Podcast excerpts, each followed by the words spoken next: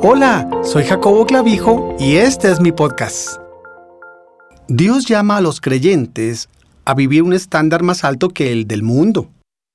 En ningún otro lado es tan importante como en el área de guardar nuestras palabras o promesas.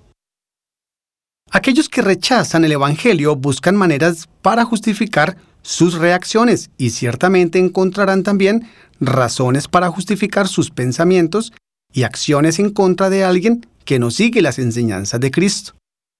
La tragedia es que el mensaje maravilloso de la vida eterna puede ser rechazado por causa de que aquellos que profesan seguir a Cristo no cumplen sus promesas.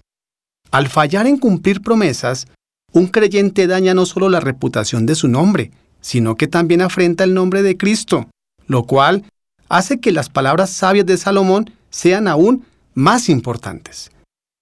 De más estima es el buen nombre que las muchas riquezas, y la buena fama más que la plata y el oro. Proverbios 22.1.